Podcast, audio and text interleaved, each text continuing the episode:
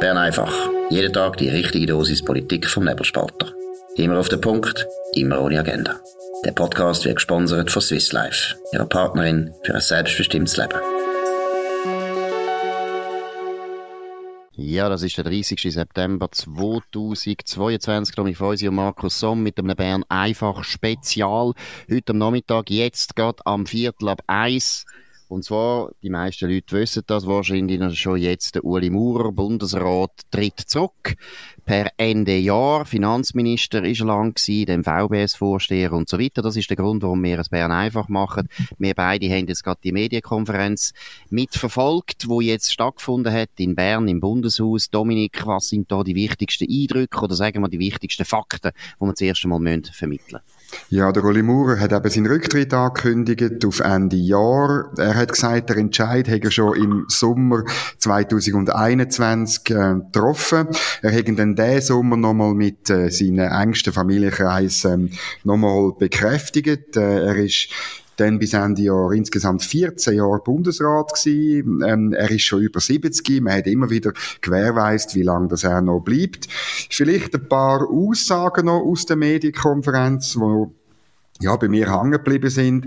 Er hat äh, betont, er hätte eigentlich noch Energie für, äh, für ganz viel anderes und er will ja noch andere Sachen anpacken, wo er aber nicht sage, ähm, weil er wüsste, oder, die biologisch hat er nicht mehr so viel Zeit für neue Aufgaben und darum will er das anpacken. Er will seine persönliche Identität zurückgewinnen und ein bisschen auch neben dem Altbundesrat auch, Zitat, der normale Uli wieder werden. Er hat einen äh, gelesen, erzählt, ähm, was seine, seine grössten Errungenschaften sind. Da sind dann auch so ein bisschen äh, unwichtige Sachen gekommen, wie die Revision vom Zoll und so. Es ist immer eine lange Liste, das gehört sich ein bisschen so bei Rücktritt von Bundesräten, dass die lang ablesen, was sie alles erreicht haben. Ähm, er hat dann aber auch betont, dass es äh, äh, schwierige Phasen ist. Es gibt äh, vermutlich äh, ähm, dann bald ein, äh, ein strukturelles Defizit. Von dem hat er geredet. Ähm, das heißt also ein Defizit, wo man nicht einfach so kann korrigieren, sondern wo wirklich ähm, bedingt ist durch Beschlüsse vom Parlament. Ähm, er hat betont, es gibt halt immer mehr Gruppen, die irgendetwas rausholen aus der aus der Bundeskasse, die für ihre Klientel ähm, etwas wollen, äh, rausholen, Geld wollen rausholen. Und zum Glück gäbe es die Schuldenbremse. Er hat auch gesagt, die SVP sei im gleichen Sog wie die anderen Parteien. Und ähm, hat das auch äh, offen gelegt, dass das die grösste Herausforderung der nächsten Jahre ist. Ja, vielleicht das ist so ein bisschen seine Begründung fürs Erste. Genau, jetzt wenn wir mal ein bisschen noch Eindrücke sammelt. Mein stärkster Eindruck sind, oder sagen, sagen Sie eigentlich zwei Sachen, zwei Themen, wo ich auch gefunden habe, da redet er sehr persönlich, da merkt man auch, dass es äh, ein Anliegen ist. Das andere ist ein bisschen, wie du jetzt gesagt hast, es ist ein bisschen das Übliche, was man einfach sagt. Er ist überall sehr, sehr äh, ausgewogen gewesen, sehr freundlich, sehr äh, äh, versöhnlich auch, was die anderen Parteien betrifft und so weiter. Also dort ist er völlig staatsmännisch gewesen, aber ich würde sagen, in zwei Themen hat man gemerkt, da geht es um etwas. Und das eine war, er hat von einer Spaltung geredet von unserer Gesellschaft. Er hat davon geredet, dass er das Gefühl hat, es gäbe immer mehr eine Elite, wo äh, die einfachen Leute eigentlich nicht mehr verstehen und er hätte selber erlebt, dass Leute dann fragen, wie geht denn das mit dem Abstimmungsbüchlein? Ich verstehe gar nicht, um was es geht. Er hat auch erzählt, wie er eben auch in armen Verhältnissen aufgewachsen ist und deswegen einfach immer noch einen Zugang hat zu Leuten, die nicht so viel verdienen, die ganz ein anderes Leben führen als zum Beispiel die Journalisten, das hat er nämlich auch gesagt. Er hat zum Beispiel erwähnt, das habe ich eine sehr schöne Aussage gefunden, er hat gesagt, er kenne, glaube Putzfrauen im Berner Hof am besten. Es gibt niemanden, der so einen engen Kontakt hat zu den Putzfrauen und ab und zu dürfen die eben auch sagen, schauen Sie, ich habe da noch eine Arbeit, irgendeine Schularbeit von meinem Sohn oder von meiner Tochter, könnten Sie nicht einmal drüber schauen, ob alles richtig ist. Habe ich sehr eine herzige Geschichte gefunden, auch eine Geschichte, wo ich absolut überzeugt bin, die stimmt. Also, mein Uli Maurer muss man so sagen. Ich glaube, wir kommen jetzt dann langsam mit Würdigung. Ich finde, Uli Maurer ist ein un unerhört aufrichtiger, ehrlicher Mann. Also, das finde ich eine von den ganz, ganz starken Eigenschaften von dem Mensch. Aber eben, das ist mal der eine Punkt gewesen, die Spaltung. Nachher die Journalisten haben dann Fragen gestellt, wo du gemerkt hast, Heimatsterne haben die nicht begriffen. Also, sowieso muss ich sagen, Dominik, vielleicht noch einen anderen Eindruck. Es ist interessant gewesen, wie die Bundeshauspresse mit dem umgeht. Also das ist auch noch ein Thema für sich. Und das zweite große Thema, da komme ich jetzt schon, sind die Medien gewesen. Aber gehen wir doch zuerst einmal noch auf das erste ein, was er gesagt hat. Wie ist bei dir das angekommen? Ja, das ist natürlich sein, auch sein Thema, würde ich fast sagen, von den letzten drei, vier, vielleicht sogar fünf Jahren, wo ihn auch beschäftigt hat. Er hat sich ja dann oft auch, ähm, und die Medien sind da komplett durchgedreht, er hat sich auf die Seite der einfachen Leute gestellt, hat das die Öffentlichkeit spüren dass er auf der Seite von diesen Menschen steht, indem er, ja, äh, einmal ein Streichlerhömmli angelegt hat oder sich einen Anlass gezeigt hat, wo vielleicht andere Bundesräte nicht gehen, oder? Ähm, und, und sich, oder auch äh, in Bern, muss ich auch sagen, ist er einer von der Letzten gewesen, wo, weisst jeweils rumgelaufen ist in der Stadt ohne Weibel, ohne Bodyguard oder so ähm, wie das eigentlich vor 10, 15 Jahren äh, fast alle gemacht haben. Heute ist es äh, eher selten der Fall. Man sieht die nicht mehr so. Es ist wirklich mehr abgeschottet. Es ist mehr so eine Bubble, wo die Medien natürlich dazugehören. Er hat auch betont, das gehört ein bisschen dazu, äh, Zunahme von der Bevölkerung in diesen 14 Jahren um 20 Prozent. Er hätte doppelt so lang, wenn er von Bern auf Zürich fährt, hat er betont. Und früher hätte es eben viel politische Kontakte gegeben im Ochsen ähm, oder irgendwo im Rössli Büchli oder im Leuen. Und heute gibt es in den sozialen Medien, das ist viel komplizierter. Man wüsste nicht recht, was man davon müsse halten. Und da ist etwas verloren gegangen. Und ich glaube, da hat er natürlich einen Punkt. Und da spielen die Medien eine Rolle. Und er hat die Medien sehr stark kritisiert, wie er es auch schon mal gemacht hat, an einem Bundesratsessen. Ähm, weil er einfach sagt, ihr produziert nichts Neues. Er hat in seiner Kommunikationsabteilung gesagt, dünnt mir Artikel anlegen auf mein Pult, wenn der Inhalt äh, mehr, wichtiger ist als eine Woche. Oder? Und er hat eigentlich fast nie etwas bekommen. Und äh, das kann man natürlich ähm, ähm, unterschiedlich deuten. Ich finde, beim Nebelspalter haben wir oft Artikel, die länger äh, gültig sind als eine Woche. Ich hoffe aber, äh, dass man ihm da auch mal etwas angeleitet hat, weiß es nicht. Aber ähm, das ist natürlich ein ein Problem. Oder ein anderes Beispiel, er hat erzählt, etwa die am Morgen im Auto, die Morgennachrichten am 6 Uhr am Morgen, da hätte er nach drei Minuten müssen abstellen, äh, weil es einfach komisch moderiert gewesen wäre ähm, äh, und, und komisch dargereicht. Ähm, und und ähm, er hat dann gesagt, boah, oder wahrscheinlich bin ich alt geworden oder sie, und hat die Journalistin im Saal gemeint, links. Gut, eben das finde ich noch ist wichtig. Er hat schon auch gesagt, dass nicht nur die Aktualität eben extrem überhand nehmen und dass das nur noch eine halbe Stunde taktmäßig äh, berichtet wird. Nein, er hat natürlich auch gesagt, eben, sie sind einseitig, die Medien sind einseitig, sie sind einseitig links. Das Wort hat er, glaube ich, nicht ausgesprochen, aber er hat dann einfach gesagt, ich als ein rechtsbürgerlicher Mann, ich weiß nicht mehr, was ich da soll lesen. Ich habe gewisse Produkte, die ich lese, aber sonst nicht. Und sonst lese ich lieber Bücher als eure Produkte. Und dort habe ich fast die härteste Aussage gefunden, die er gesagt hat. Er hat gesagt, ja, es tut mir leid, die Produkte, die sie machen, die interessieren genau. mich nicht mehr. Das war recht hart. Gewesen. Ich finde, die Journalisten haben es auch verdient, weil man muss jetzt auch sagen, Qualität Qualität, die inhaltliche Qualität von diesen Fragen hat also sehr zu wünschen übrig gelassen. Es ist also kindergartenmäßig was da für Fragen gekommen sind. Dominik Feusi, du bist nicht im Saal gewesen, deswegen. Leider! Nein, ist niemand abgestürzt. Nein, ich meine, muss schon sagen. Und was auch interessant war, ist, also, gut, früher haben eben die Rücktritte haben natürlich immer früher stattgefunden im Journalistenzimmer, im Bundeshaus. Das ist ein ganz ein kleiner Raum gewesen, deshalb hat es viel zu wenig Platz gehabt. Das ist ein Riesenereignis gewesen für uns Bundeshausjournalisten. Das ist sehr cozy auf eine Art, aber es ist auch immer ein, dramatisches Ereignis gewesen. Und man hätte aber auch irgendwo einen guten Austausch gehabt mit dem Bundesrat. Und da muss ich jetzt sagen, klar, Uli Maurer auch aus politischen Gründen, viele Journalisten mögen den natürlich aus politischen Gründen nicht. Aber ich meine, er hat ein paar gute Witze gemacht und sie haben überhaupt nicht gelacht und nichts. Und, also es ist also schon eine unglaubliche Kühle hat da übergeweht von den Journalisten. Also es war peinlich gewesen, aber es hat natürlich eben auch mit dem zu tun, dass ich glaube, der Uli Maurer hat in vielen Sachen eben wirklich einen Punkt gesagt. Er hat auch erwähnt, dass praktisch alle Titel gleich sind von den Frontblättern.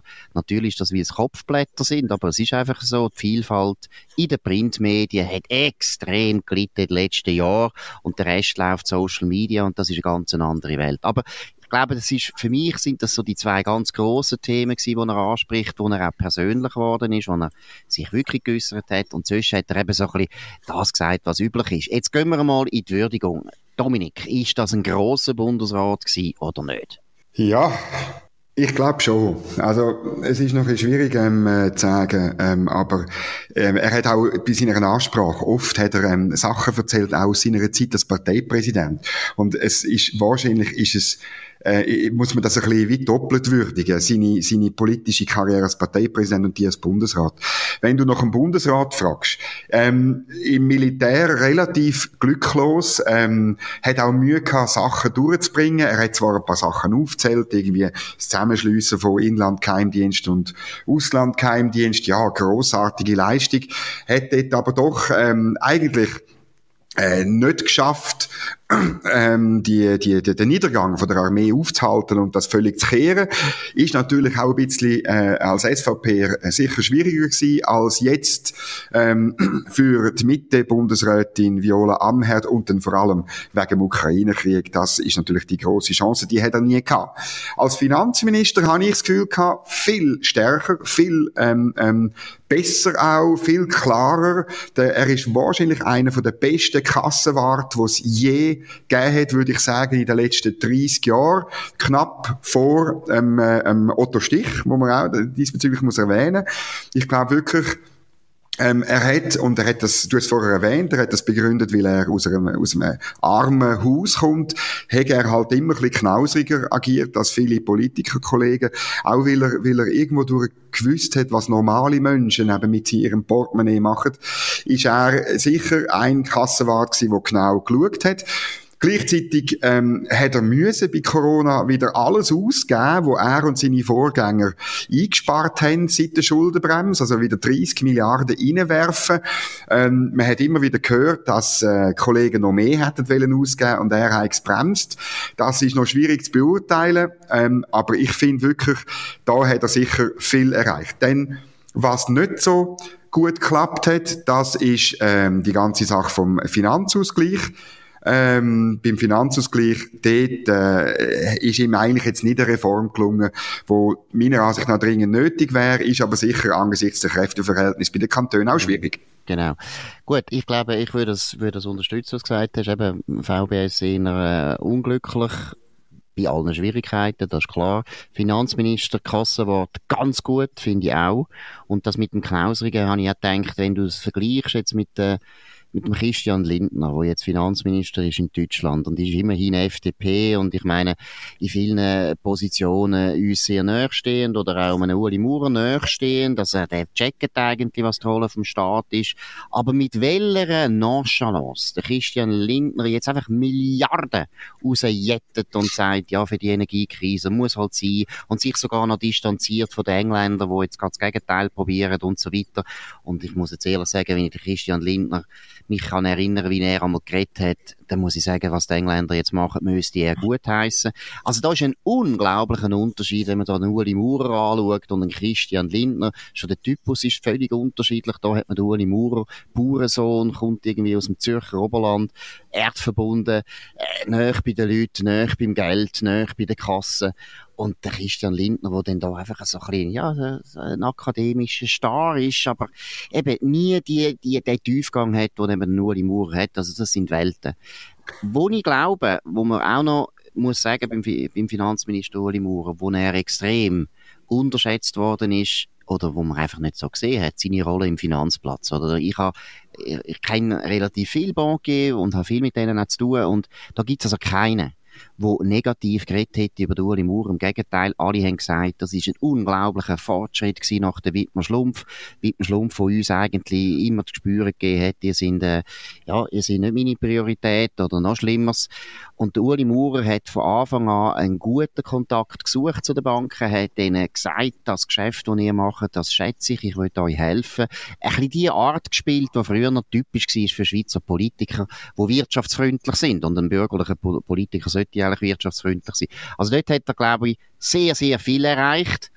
Wo er nicht viel erreicht hat, ich meine, letzten Sonntag hat er wieder verloren. Er hat eigentlich viel Abstimmungen verloren. Er hat sehr viele Reformen, hat er dann gleich nicht durchgebracht, aus welchen Gründen auch immer. Ja, das ist ein bisschen so, insbesondere natürlich im Steuerbereich. Das hat natürlich mit der allgemeinen Schwäche von der Bürgerlichen äh, ähm, zu tun. Das haben wir ja schon ein paar Mal besprochen. Es hat auch ein bisschen damit zu tun, dass natürlich er sich dann in diesen, in diesen Kämpfen auch nicht ja, auch nicht irgendwie dann so vielleicht eingesetzt hat wie, wie andere, sondern er hat, das gehört ein bisschen zum Bundesrat, ein bisschen den, den, den Statesman gespielt, äh, ähm, ja, er hat selber äh, in der Medienkonferenz gesagt, manchmal ähm, sei immer so ein bisschen in den Sinn gekommen, ähm, wir hätten ja können noch ein bisschen mehr machen, 2% mehr und die Verrechnungssteuerreform wäre durchgekommen. Also, er ist da vielleicht selber ein bisschen, ein bisschen, ja, sicher ein bisschen geräuig, dass er nicht mehr gemacht hat. Auf der anderen Seite, wo jemand gefragt hat, der grösste Erfolg, oder? Und, äh, das ist mir schon noch wichtig, hat er gesagt, das EWR nein. Und das ist schon noch so, oder? Das ist, ich glaube halt wirklich, der Mann ist schon auch noch, also die, die, die grösste und tollste Zeit, er hat auch gesagt, sehr viele Freundschaften kommen aus dieser Zeit, ist halt mhm. dann gewesen, wo er wirklich der erfolgreichste Parteipräsident von dem Land ist seit 1848. Ja, das kann, kann man, glaube ich, wieder mal so festhalten. Absolut. Und vor allem glaube ich jetzt, äh, das ist auch seine historische Rolle gewesen und so nicht als Parteipräsident, das auch. Aber ich glaube, und das sehen die Leute viel zu wenig, oder? Der Uli Maurer ist gewählt worden, ganz, ganz knapp.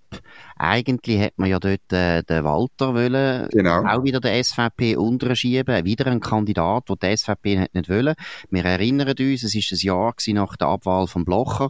Das ist wahrscheinlich ein, ein Tiefpunkt gewesen, sowieso von der SVP. Das ist grauenhaft gewesen. Nachher ein Jahr später gibt es die Ersatzwahl für den Sammy Schmid.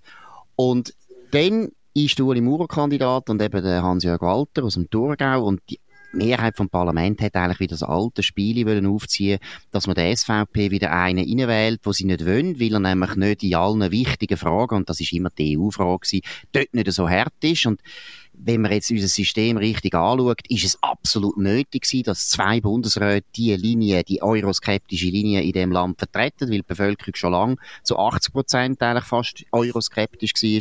Also dass der Uli Maurer dort gewählt worden ist, ganz, ganz knapp, ist, glaube ich, historisch. Das ist ganz wichtig gewesen, weil es hat eigentlich dann nachher auch die Doppelvertretung später von der SVP mit dem Parmelin besiegelt.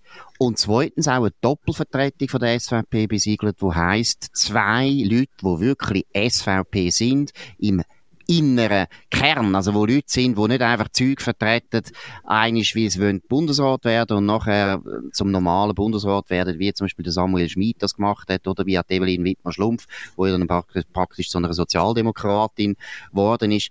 Nein, Uli Maurer hat den Durchbruch von dieser Opposition SVP und er hat angefangen mit dem EWR im Bundesrat hat er besiegelt. Der Bundesrat Blocher hat vier Jahre das probiert, ist rausgerührt worden, teilweise aus verschiedenen Gründen. Er ist auch schuld gewesen, aber sie natürlich die Parlamentsmehrheit ist auch schuld gewesen. Und der Uli Maurer hat eigentlich meiner Meinung nach wirklich geschafft, der bessere Blocher zu sein. Er hat in dem Sinn geschafft, dass er in einem garstigen Umfeld, und das ist die Regierung, hat er überlebt. Er ist nicht abgewählt worden. Er hat sicher wahrscheinlich ein bisschen mehr Kompromiss gemacht, als der Christoph Blocher das bereit war zu machen. Aber eben, es ist auch der Ton gewesen, wo der Uli Maurer eigentlich von Anfang an richtig getroffen hat. Er hat von Anfang an gewusst, wenn ich Bundesrat werde, dann muss ich aufhören Parteipolitiker spielen. Und das hat er eigentlich, muss ich wirklich sagen, hat er besser verstanden als der Christoph Blocher. Der Christoph Blocher ist gleich immer noch der Leader von der Opposition geblieben. Das ist auch sein Temperament. Und der Uli Maurer, der ja auch ein begnadeter Oppositionspolitiker war, hat meiner Meinung nach die Rolle als Bundesrat wirklich gefunden. Und er ist ja auch, muss man ehrlich sagen, er ist in allen politischen Lagern, ist er jetzt wohlgelitten und anerkannt. Das ist sicher so und ich, ich erinnere mich noch gut an die Wahl oder vom Uli Maurer, ähm, wo ja eben der Hans-Jörg Walter wäre Bundesrat geworden, wenn er sich selber die Stimme gegeben hat, oder? Das weiß man heute. Ähm, ähm, aber das ist nicht gekommen. Und ein bisschen hat mitgeschwungen das schlechte Gewissen von der Abwahl von Christoph Blocher. Ja. Und man hat das Gefühl gehabt, jetzt wählen wir, ja, jetzt, ja, die SVP muss jetzt wirklich einen richtigen haben. Ja. Und interessant ist ja dann, ähm, Jahre später, oder, ähm, hat die SVP wieder ein bisschen verbockt dann, bei der Wahl von Guy Parmelin. Da wäre der Plan ja ein bisschen ein anderer gewesen, nämlich, dass der Thomas Aschi dann würde gewählt werden. Und jetzt kommen wir langsam mit Diskussion, wer in Grenz kommt.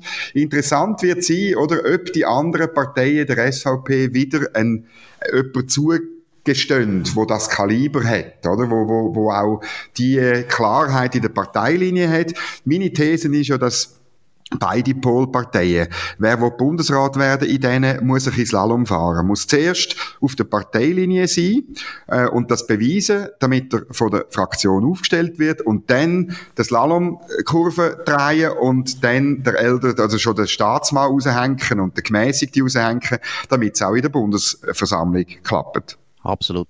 Ich würde zwar jetzt vorschlagen, wir gehen jetzt nicht ins Kandidatenkarussell, wir warten noch ein bisschen, bis da jetzt langsam ein bisschen klar wird, was die SVP macht. Zweitens muss man auch noch abwarten, was läuft sonst noch.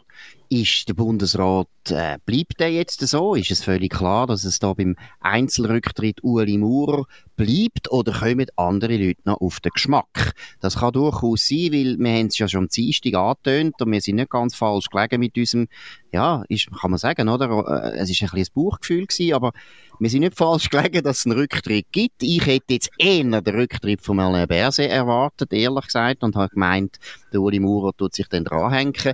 Aber ich würde auch jetzt noch nicht ausschliessen, dass andere, sei es der Alain Berset oder vielleicht sogar Simonetta Sommaruga, noch könnten auf den Geschmack kommen, weil ich sage es noch einmal, wir haben es schon einmal besprochen, aus Sicht von den beiden Polparteien, du hast es gerade vorher angesprochen, SP und SVP ist natürlich, eigentlich wäre es für beide sehr gut, jetzt die Bundesratswahl für sich hinter sich zu bringen. Auch für die SP. Für die SP wäre es eigentlich fast wichtiger, weil die SP ist bedroht im nächsten Wahlen. Die SVP eigentlich nicht. Der Anspruch ist völlig klar. Ja.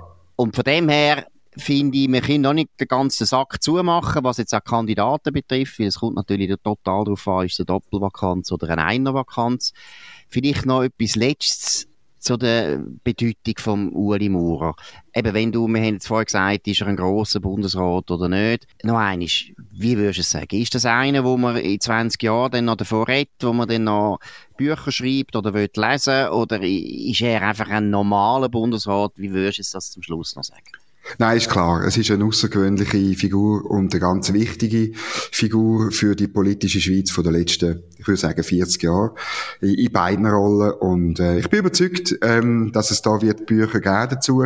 Ob die denn ihm wirklich gerecht werden, ist die andere Frage, weil ich glaube wirklich, das ist, hat zum Ausdruck gekommen, dass er eben ein, äh, vielleicht ein bisschen kompliziertere Persönlichkeit ist, als einfach, er ist, er ist kein Intellektueller und das wird dann schwierig, oder? Wenn ein Intellektueller, ein Journalist, ein Schriftsteller eben dann über den normal Uli, wie er selber gesagt hat, das Buch schreibt, ob dann das gut rauskommt, da zweifle ich im Moment noch ein bisschen. Es muss jemand sein, der die Welt von Uli Maurer versteht.